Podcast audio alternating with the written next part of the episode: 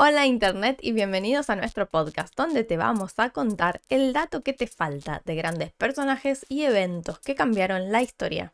Mi nombre es Verónica. Yo soy Leo y hoy vamos a hablar de un autor danés muy prolífico que a pesar de haber escrito obras, novelas y poemas lo recordamos más que nada por sus cuentos de hadas. Hoy Mm. vamos a hablar de Hans Christian Andersen. Oscuros cuentos de hadas. Narigotas. El nariotas. Bueno, ¿le vas a decir nariotas? No, le voy a decir Hans. Ok.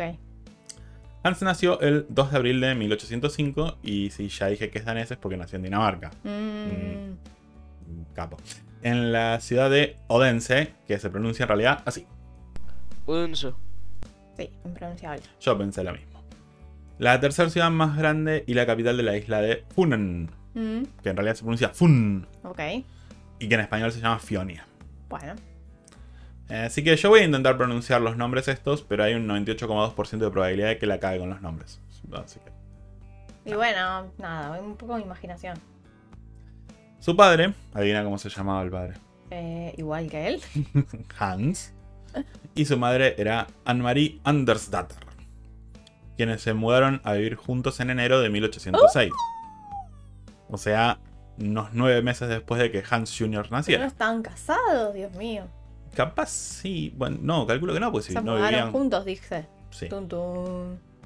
Bueno, a pesar de ser bastante pobres, Hans padre era zapatero y Anne-Marie era lavandera y analfabeta. Mm, Hans fue mayormente a muy buenas escuelas. ok. Primero a escuelas de caridad y de calidad cuestionable, al punto de que creyeron que tenía dislexia. De pero- caridad. Escuelas de caridad. Caridad, Mm, sí. Y Perdón. calidad cuestionable. Cal- calidad, sí. Porque creyeron que tenía dislexia, Sí, sí, sí. pero solo era que no tenía buena educación. También puede haber sido porque no iba regularmente a la escuela después de la muerte de su Mm. padre en 1816 a causa de una enfermedad que contrajo cuando se enlistó como soldado en las guerras napoleónicas. Claro. y su madre se volvió a casar en 1818. Mucho no tuvo que sufrir al padrastro porque en 1819 viajó a, a Copenhague para probar suerte en el Royal Theatre, bajo condiciones extremadamente humildes, o sea, pobre. 1819 se fue Sí, y él nació en 1805. Sí. Así que era bastante chiquito. Eh, sí, que 14. Mm, Bueno, eh, a mí no me gusta cuando se dice humilde porque Sí. si bien la RAE lo, lo acepta, eh, alguien Como puede... sinónimo de pobreza. Sí, lo que pasa es que no es exactamente un sinónimo. Vos puedes ser rico y humilde, Claro. no puedes ser pobre y rico. No. Entonces, a mí no me gusta. En fin, la cuestión es que estaba pobretón y durante tres años intentó establecerse en el teatro como cantante, bailarín y o actor. Por supuesto, tuvo mecenazgos de gente importante que también hicieron arreglos para que reciba una educación decente. Entre otras cosas, aprendió danés, alemán y latín. Bueno, re bien. Pues se ve que tenía, tenía aptitudes. Sí, Lo vieron como que tenía talento. Si no, no, le- no Sí. lo van a, a no, no voy a hacer el chiste de tan rápido otra vez. No, bueno. Después de eso, este, entre 1822 y 1826, el director de teatro, Jonas Collins, lo manda a. No, O sea, no, no. Lo, lo manda a la escuela, mal pensados. De gramática de Slagels. En 1825 pasó a ser pupilo del director de dicha escuela, don Simon o Simon Misling, y el año siguiente se mudó con los Mislings a Elsinore, porque Simon se había convertido en el director de la escuela de esa región. Se mudaron y se mudó con. Eh, Lo llevaron. Sí. Pero Hans le, cuesta, le cuenta a Jonas Collins en una carta su miedo Ah, ah, ¿Sería su mentor o quien lo sponsorea? Su benefactor, claro. que eh, tenía miedo a que Meisling no lo deje graduarse porque no estaba satisfecho con sus habilidades en griego y latín y que todo su trabajo durante estos años fuera en vano. Les voy a leer un fragmento de la carta. Desde que le escribiste a Meisling no está siendo tan duro conmigo, pero su actitud hacia mí se vuelve más y más fría cada día. Helsinger es un lugar caro para vivir y todo se vuelve entonces más y más restringido. Todos los días al mediodía estoy en la escuela leyendo hasta la tarde, cuando comienza la educación, y así ahorro al no tener que encender la estufa de mi habitación. Cada noche recibo 5 piezas de madera, mi habitación tiene el techo muy alto y la estufa es tan grande que las tres piezas están medio quemadas cuando, poco después de las 5 en punto, vuelvo a mi habitación. No puedo soportar el frío hasta las mañanas, hasta la mañana, y no me dan más madera. Las chicas a veces, comillas, deslizan un poco de madera en mi habitación, pero esto no puede suceder cada noche. Así que la otra noche me tuve que ir a la cama un poco después de las 9. Puedo soportar esto si viera una cada amigable eh, eh, de vez en cuando, pero nada es más raro. El pasado domingo mi estufa estaba encendida a las 6 de la mañana y para las 9 ya casi no quedaba nada. Así que le pedí a la chica unas piezas de madera porque me iba a quedar en mi habitación toda la mañana. Me dieron unas tres piezas, pero cuando nos sentamos a comer toda la familia, el nuevo maestro hebreo y su hermano hablaron de las habitaciones y esas cosas. Mesling se volvió hacia mí y dijo que yo había pedido más madera hoy y que no espere que me den más la próxima vez que pida, ya que él, eh, él pagó que le di no era suficiente. Y que en el pueblo pagó esto y aquello y lo otro por la comida, pero yo solo pagué 200 Riksbank Dollar Ah, bueno, es viste, la mira, moneda. 200 de esos. Sí.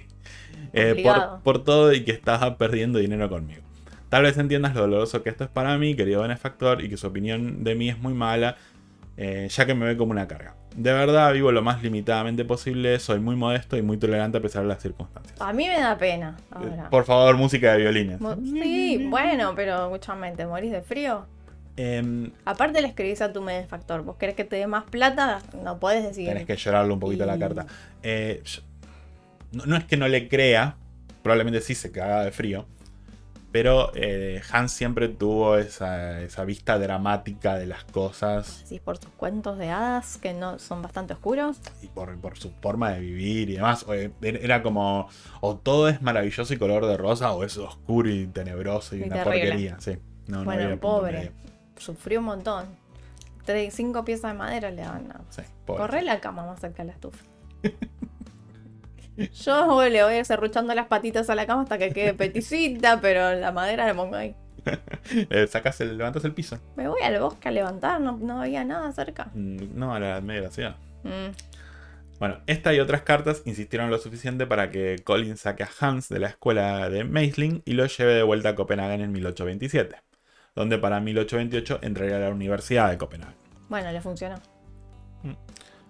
Porque resulta que Colin, aparte de ser el director del teatro, era asesor financiero del rey, Mm. quien tenía una especie de fundación privada para financiar a artistas, académicos y talentos prometedores. Tenía la maquinita. O por lo menos estaba No, tenía, cerca sí, de que tenía, la máquina. eh, tenía la, la caja. La caja ahí, chica, sí. Toma 200. Bueno, pero vos te das cuenta ¿Cómo sea que veían que tenía que tenía este, Sí, imagino que no lo financiaron porque sí. o, o capacidad. Em, ¿dónde quedé? Bueno, en 1827 fue cuando publican uno de sus poemas más famosos, que se llama El Niño Moribundo, cuyo Oh. título en danés no voy a pronunciar porque me hacen burlas y porque no puedo. Cuando lo escribió estaba todavía con Meisling, quien le tenía prohibido escribir poesía, alegando que, comillas, no tiene que perder tiempo en semejantes disparates, Mm. comillas. Bueno, como se imaginan, se trata de un nene que se está muriendo sobre el regazo de la madre. Es tan, depri- Alegre y colorido. eh, es tan deprimente que no puedo hacer chistes sobre No, eso. no. Así que ahora y para remontarla vamos a tener que hablar de su vida amorosa. En fin. Hans escribe en su diario que se rehúsa a tener relaciones sexuales. Mm, Pero no nos adelantemos. mm, Hans solía enamorarse de mujeres con las que no tenía posibilidad alguna. Y muchas de sus historias son interpretadas como referencias a esto. Volviendo un segundo a su diario podemos encontrar esta cita. a ver. Dios Todopoderoso, solo te tengo a ti. Tú guías mi destino, me debo a ti. Dame un sustento, dame una novia. Mi sangre quiere amor tanto como mi corazón. Todo con signo de exclamación. Pobre flaco, estaba desesperado. Quería ahí al- Sí, desesperado. Todo lo que se mueve va a parar al asador. Gracias a su diario sabemos de unos cuantos amores no correspondidos, Mm. como Sophie Orsted, que es la hija de su médico, o Louise Collin, la hija de su benefactor. Como dije, algunas de sus historias se cree que hacen referencia. Por ejemplo, The Nightingale, Mm. o sea, el ruiseñor, fue escrito como una expresión de su pasión hacia Jenny Lind, cosa que le dio su apodo, The Swedish Nightingale, Mm. o sea, la- el, el ruiseñor escocés. Escocés. No, Sueco. sueco. Eso fue, eso fue el coágulo que se corrió. Eh, y como lo indica la tradición, vamos a proceder con la spoileación de dicho Ok. cuento. Resulta que el emperador de China mm, se entera que una de las cosas más hermosas de su imperio es el canto del ruiseñor. para que no piensen que tiene algo que ver con, Mm, con la chica. Viste que ahora ponen en las series ponen tu- cualquier parecido Y- con la realidad es coincidencia. Bueno, acá está en China por las Claro, dudas. y- Y, era un pájaro. y capaz que la piba esta tenía los ojitos rasgados, la Mm. mató. En fin. No, Eh, debía cantar muy bien, viste que las mujeres Ah, cantaban eso en esa época. es- eso es muy probable. Bueno, la cuestión es que el emperador ordena que se lo traigan, porque obviamente es el emperador, tiene la torcha más gorda. Digo, eh, la cuestión es que la única persona que sabe dónde está el ruiseñor es un ayudante de cocina. Porque solo había, aparte solamente había un ruiseñor, es bueno. el ruiseñor en toda China. La cuestión es que se encuentran al ruiseñor y este accede a cantar para la corte, cosa que hace, y el emperador dice que no se va nunca jamás de acá, ahora es mío. Porque es el emperador. Y como ya dije, la tiene el más fuerte. Eh, pero al, eh, al tiempo le regalan al emperador una especie de copia metálica robótica del ruiseñor que imitaba el canto. Mm, Así que ahora dicen, ya está, no, no preciso dos, es demasiado en estéreo. No es para mí, váyase. Pero eventualmente este androide pajaril se rompe y un tiempo después el emperador se enferma y se está por morir. Cuando el verdadero ruiseñor se entera de esto, dice, no lo puedo permitir, y vuelve al palacio y le canta, porque es un pájaro. o Ahora, sea, el tipo lo agarra y dice, no te puedes ir de acá porque soy el emperador, o sea, como que lo secuestra, e igual el ruiseñor va a salvarlo, digamos, a cantarle cuando se está muriendo. Eh, pero la muerte, que estaba ahí esperando que el emperador se muera, se conmueve por la canción y permite seguir viviendo al emperador. Mm, muy bien. Fin. Ahora que la chica tuviera cerebro de pajarito, era un poco feo, ¿no? La Vos estás comparación. diciendo. No, por ahí solo que Ah, cantaba bien, esperemos que sea eso y que no. Yo voy a decir que me fijé y el ruiseñor común, Lucinia megarinchos, tiene un promedio de vida de 3 años. Y en la historia pasan bastante más años desde que dejan libre al pájaro real y emperador se enferma. Bueno, pero era un ruiseñor mágico que hablaba o, o tenía... Era como la paloma de un Tesla. hechicero lo hizo. Era como la paloma de Tesla que fue a decirle que se iba a morir y brillaron los ojos y ella lo amaba como él la amaba a ella y todo eso. Miren el capítulo de Tesla. Que compartan, muchachos. Eh, bueno, volviendo a las mujeres de Hans. Probablemente la más importante haya sido Reborg Void. Se llama Reborg. Como Cyborg, pero Reborg. Bueno, es un nombre hermoso ahí. Seguro, no digo que sea feo, digo que me causa Es, gracia la es que- que- raro para nosotros, sí. muy raro para nosotros y está a una letra de ser cyborg. Eh, la hermana de su compañero de estudios, Christian Voigt, quien lo invitó a cenar a su casa un día después, un día durante el verano de 1830. Después de conocerla, Hans le escribe dos poemas cuyos nombres obviamente no puedo pronunciar porque están en danés, pero voy a hacer lo posible para traducir los títulos, aunque los traductores no estarían ayudando. Dios. El primero se llama To, to Brune Oñe o algo así, que se, lo traduce a dos ojos marrones, listo, fácil. Está bien. Eh, To es tú, dos, puedo poner. Brune viene de brunet, me imagino, marrón, y Ogne suena a ojo. Ok. Fácil, eh, está bien. Pero el otro se llama ah, mm, Min Tankes Tanke in du Erforden. Y estas son las traducciones que obtuve. Mi pensamiento pensó, uno, usted está en la infancia. Mm, tiene todo sentido. Mi pensamiento, solo el pensamiento, tú eres el útero. Podría ser apropiado, porque no sé qué pensaba Hans. Y finalmente lo mejor que obtuve fue, mi pensamiento es el pensamiento de que eres la más difícil. Ah. Si bien esta última es más o menos aceptable, creo que realmente no es fácil de traducir. Más que nada porque la versión en inglés se llama simplemente I love you. Claro, bueno. Y voy a hacer una referencia a Lelutier. Sí. Eh, hay una canción que se llama El Rey Enamorado. Si no, la, no lo conocen, vayan a verlo, es genial. Pero así a grandes rasgos se trata de un rey que le quiere cantar una serenata a, a María. Mm. Entonces, eh, como él no tiene dotes musicales, llama al juglar para que cante por él. Entonces cuando agarra le dice yo te amo, el juglar dice yo te amo, pero cantado. Entonces el rey dice no, no, yo te amo, Claro. no vos. Entonces el juglar empieza a traducir todo lo que canta el rey y dice él la ama, Mm. cosas así. Y en un momento el rey dice esta frase, dice, tanto tú que me metes en lo más hondo de mí, que ya no sé si soy de mí o si soy de ti. Si tú me amaras a mí, amarías en mí aquello que amamos nosotros y envidiáis vosotros y ellos. Claro, A lo que el juglar dice, ámelo. claro. Pobre, creo que ¿cómo, lo pasó. va, ¿Cómo lo va a traducir? Pasó Yo- lo mismo. Yo creo que pasó lo mismo, yo creo que pasó lo mismo. Bueno, el tema es que le propone casamiento a Reborg, pero ella ya estaba comprometida con Paul Jacob Bobbin. Mm. Estaba Eh, tomada la. Así que, claro, le rechaza la oferta. Le dice, no. Se sabe que Hans llevó una carta escrita por Reborg en un saquito que colgaba en su cuello durante toda su vida. Ah, mira. Carta que Hans le pidió a Christian Voigt, el hermano, que la quemara una vez muerto. pero no lo hizo. No, eso es mal amigo. Como borrame, si a mí me pasa algo, borrame la- todo lo que tengo en la computadora. el, histo- historial Ah, de- de- del navegador. Horrible. Pero sí, no lo hizo. Eh, bueno, y cuando el tataranieto de Rework muere, se encontraron varias cartas de Hans junto a unas flores y una foto de él en un compartimento oculto dentro de un cajón en la casa de Rework. Mm. O sea que se carteaban.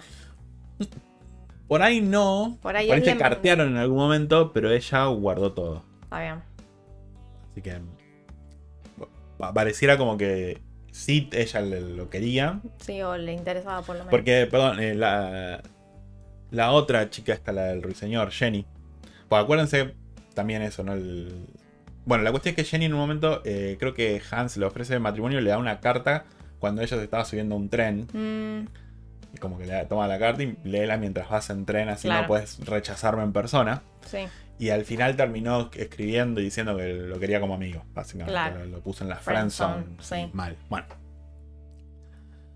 Pero Hans también experimentó atracción hacia personas de su mismo sexo. Ujú. Por ejemplo, Oh, Ed- no. Edward Collin. Nunca antes había pasado eso. ¿Les, les suena el apellido? El hermano, o sea, a- le tiró onda a la hermana y al hermano. Es el, el O sea, hijo de su benefactor, el pero- hermano de Luis. Sí. Ese hombre necesitaba un poco salir, ¿no? Ver otra gente, porque estaba la hija del médico, la hija del benefactor, El hijo del benefactor. el hijo del benefactor. sea lo que venga. Bueno, Hans le escribiría a Edward, y cito, Yo languidezco por ti como una bonita moza calabresa. Mis sentimientos por ti ¿Por son los de una mujer. No sé. Mis sentimientos por ti son los de una mujer. La feminidad de mi naturaleza y nuestra amistad deben permanecer como un misterio. ¿Y el flaco qué onda? Edward, quien era eh, heterosexual, perdón, escribió en sus memorias, me vi incapaz de responder a su amor y esto le causó mucho sufrimiento al autor. Pero para bien de nosotros, esto inspiró la obra La Sirenita. Mira vos. Creo que no hace falta que se los cuente, pero si solamente vieron la versión de Disney, déjenme decirles que No es no, así. nada, mejor escucha. La sirenita vivía en el reino submarino con abuela, sus cinco hermanas mayores y su padre viudo, el Sire King, Sire Rey, no sé. Merking se llaman. Sería el Sire Rey. El rey sireno. Claro, bueno. La cuestión es que cuando una sirena cumple los 15 se les permite nadar hacia la superficie para ver el mundo. Eh, de la superficie, ¿no? Y cuando son lo suficientemente mayores se les permite visitar este mundo de a una a la vez cada 365 días, a cada año. Claro. A medida que regresan, la, la sirenita escucha atentamente las historias que le cuentan sus hermanas sobre los seres humanos. Mm, Cuando le llega el turno a ella, eh, justo ve como un barco, eh, a ver el- la superficie, hay un barco, y en ese barco le están festejando el cumpleaños a un príncipe. Y se enamora de dicho príncipe. Sea, lo vio y. Nunca del marinero. Bueno. No.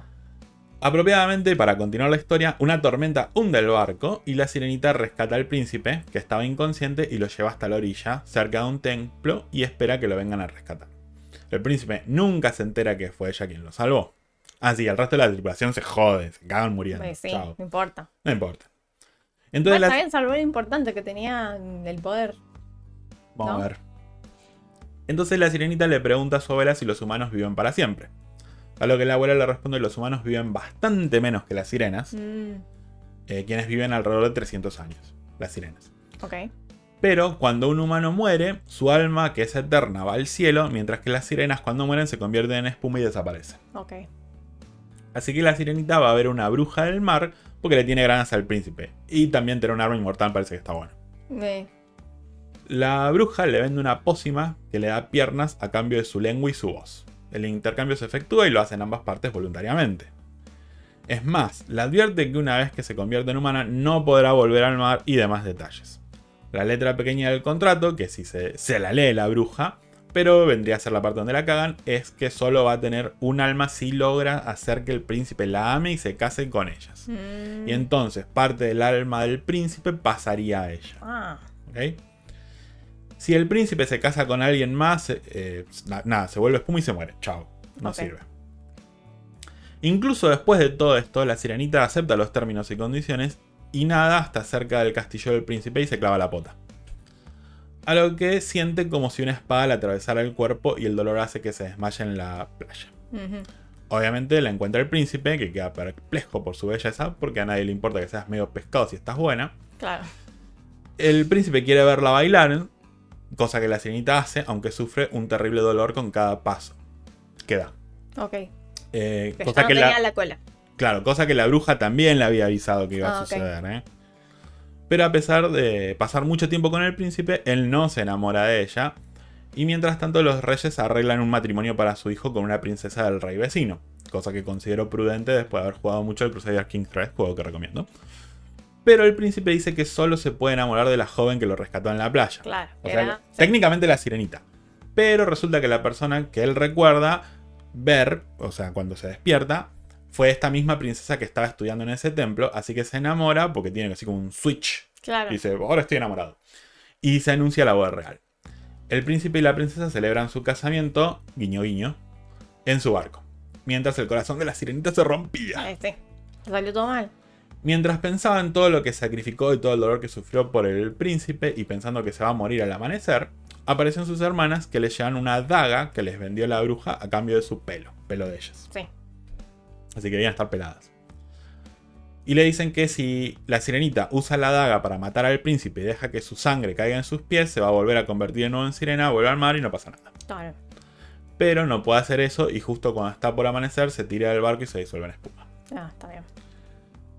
Pero medio que se salva. ¿Cómo? Se convierte en una especie de sílfides, que es un espíritu del aire, Mm. y otros sílfides le dicen que si hace buenas obras por la humanidad por 300 años va a conseguir su propia alma y un día va a ir al cielo Ah, no Y me se- sabía ese final yo. y se va a encontrar con el príncipe y la princesa y va a ser un momento realmente incómodo para todos. Sí. Ahora, claro, es interesante pensar de que él se quería convertir en mujer y por eso la transformación de la sirenita. Supongo. Ah, está bueno, no, no sabía. Me faltaba ese dato. ¿Viste? Ahí viene el pato, ahí- el pato, acá va a estar el pato, sí. Un poquito antes.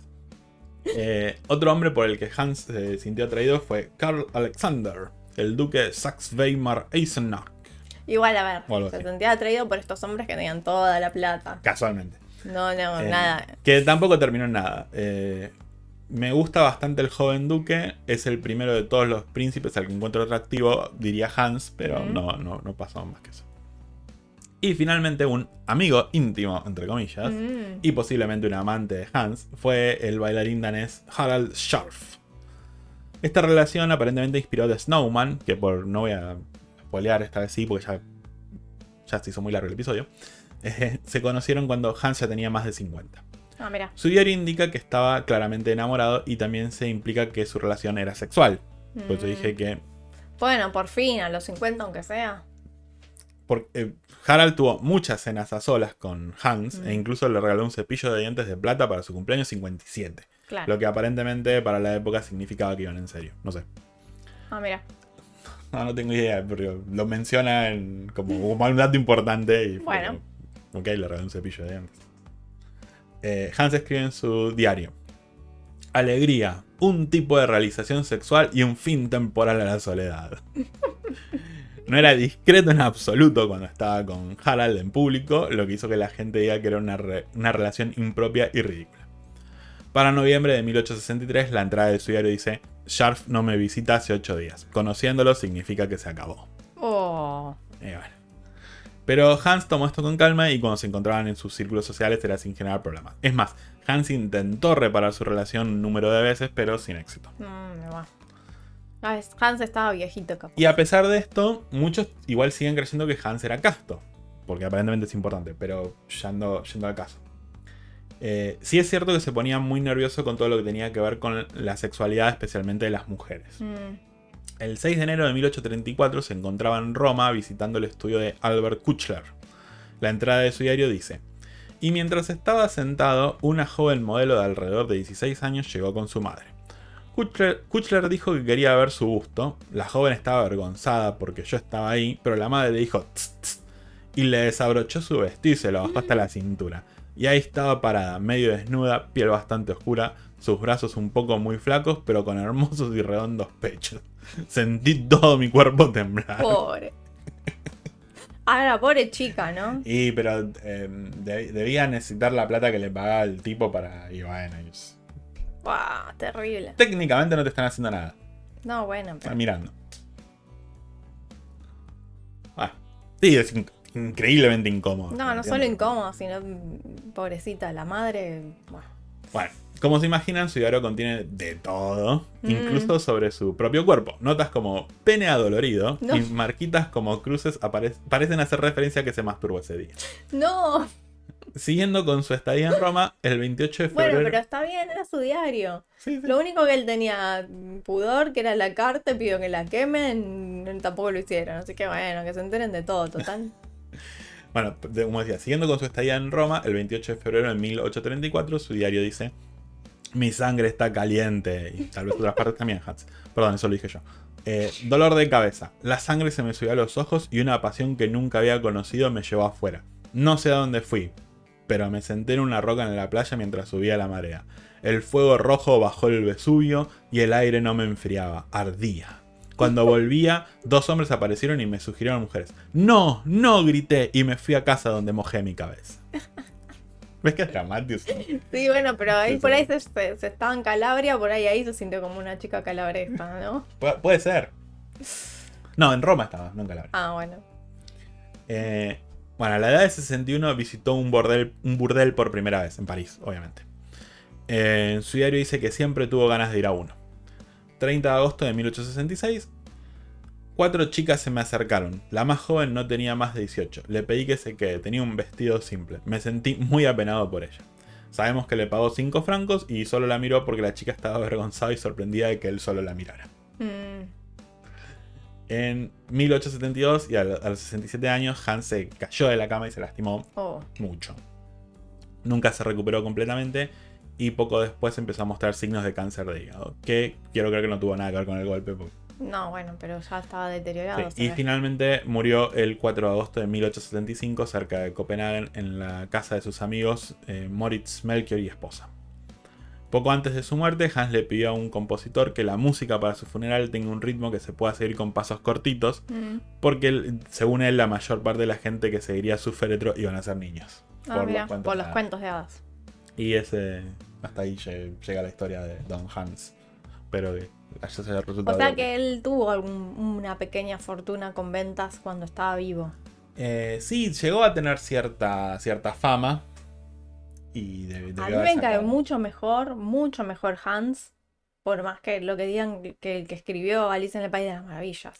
Eh, sí, a nivel persona, ¿no? Más allá del, del- del- su trabajo literario. sí, Lewis Carroll decís vos.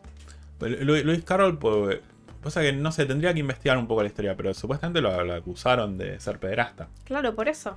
En cambio, bueno, él tenía su. Era, no era discreto, pero tuvo sus relaciones con, con personas gente- adultas. Sí, con gente Fíjate que que, podía dar esta, consentimiento. esta chica de 18 años no le dio pena y, y- y ya supuestamente podía dar consentimiento. Sí, sí. Eh, bueno, como sea, sí. Es, es- es- Me cae mucho mejor. No, pero aparte el. eh, voy Aparte a- debía ser muy divertido. Este, sí, sí, seguramente. O sea, era super drama queen. eh, eso seguro. Pero. No, nunca. Bueno, creo, pero- creo que nunca hizo nada realmente impropio que vos digas. O sea, impropio por ahí para la época y para la sociedad de ese momento. Pero hoy en día vos lo podés ver como algo totalmente. No sé, a mí me cayó bien. El otro, mm, El otro tendría que revisar un poco la historia. bueno, muy bueno. Muy bueno, hay muchas cosas. Lo- ese final de la sirenita no lo Ah, conocía. ¿viste? El dato que te faltaba. Sí, me faltaban varios, pero sí. bueno, muy interesante. Así que cuando vean la sirenita de Disney por Acuérdense que él vez, se quería convertir en mujer y, y levantarse al hijo de su... No, no terminó viven felices para siempre. No, no, bueno. Hay Sirenita 2 también en Disney. Que es ella grande con y la hija, que es la Sirenita. Bueno, siguió la historia porque antes, eh, No. cuando eran más chiquitos, cuando era, cuando era más viejos los cuentos, se casaban y se les terminaba la vida porque no había nada más. Ahora te hacen la segunda parte como que siguió, pasó algo más. Digo, bueno, está inspirado, no, no es- Basada en, sí, no, basada No, en absolutamente nada. basada la segunda parte es basada en absolutamente nada. Está inspirada en la primera. Bueno. La, la primera también está inspirada en la primera porque tampoco termina así. Sí, sí, no, bueno. no. Bueno, muy En bueno. fin. Y ese fue el episodio de hoy. Nos pueden encontrar en eldatoquetefalta.com y en todas las plataformas de podcast como El Dato que te falta. Si no estamos en tu favorita, mándanos un mensaje y lo vamos a arreglar. También nos encuentran en Twitter, Instagram y Facebook como El Dato que te falta. Los esperamos la semana próxima con más curiosidades de grandes personajes y eventos que cambiaron al mundo.